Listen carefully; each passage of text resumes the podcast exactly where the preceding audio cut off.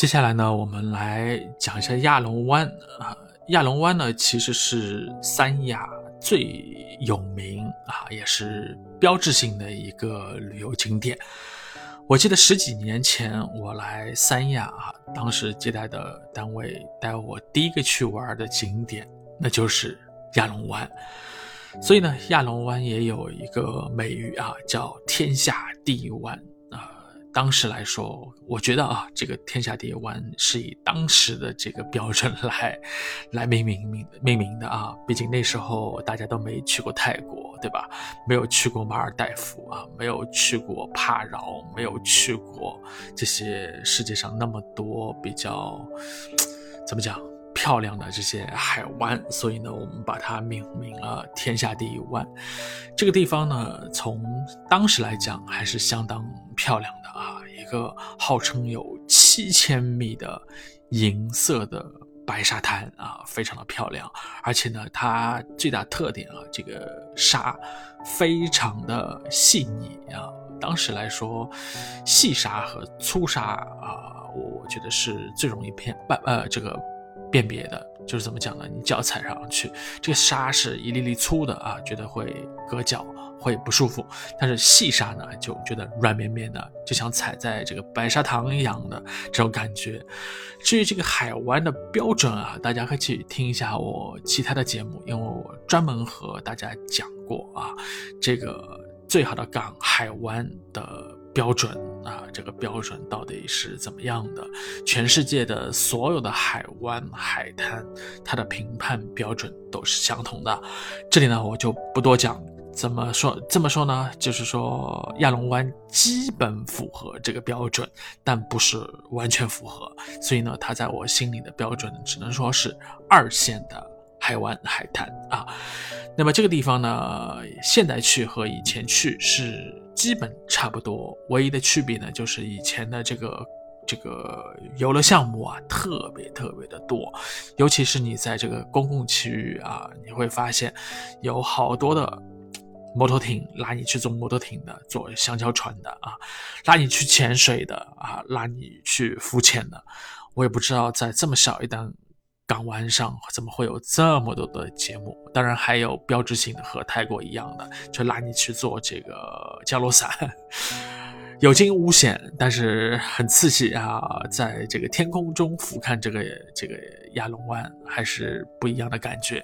但是这次去哈，好像发现这个节目没有了，可能是和周围有设有些特殊设施的原因啊，这个降落伞没有了。但是呢，其他项目基本上还保留着，还是有的。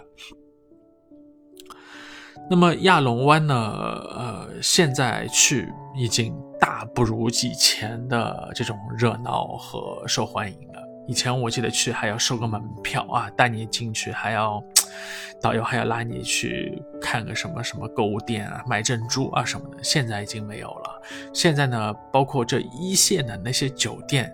比如说啊，这个假日酒店啊，以前作用最好位置的啊，这个几个酒店啊，现在都变得有点破败啊，有点没落了。我记得有一天晚上啊，呃，下午下午，我觉得没事啊，因为我们导航导到这个亚龙湾边上还有一个奥特莱斯，我对购物比较有兴趣啊，我们想去看一看。然后呢，就说干脆去亚龙湾走一圈吧，反正很久没来了，这次来了也得去看一下。所以呢，我们就直接定位那个假日酒店。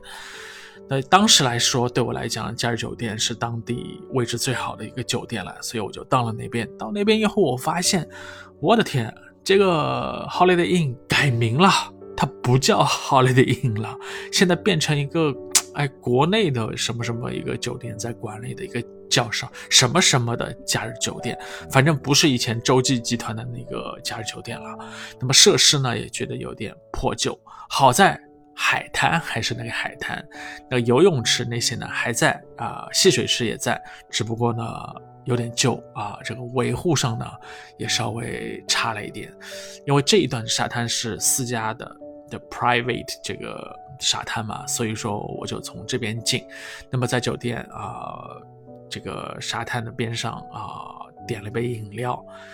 坐了一会儿，看了看，玩了玩沙啊，踏了一踏浪啊，然后觉得，哎呀，亚龙湾真的不及当年了。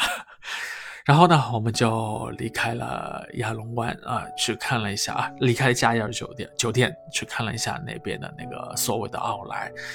这个奥莱呢，建的规模还是不小啊，但是招商不利。或者说只是客流也不够多，除了少数几个牌子嘛，像 Gap 啊那种啊还有生意，其他的呢基本上没什么好的牌子。所以呢，我们就大概逛了十分钟，匆匆的开车就离开的亚龙湾。离开以后去哪里呢？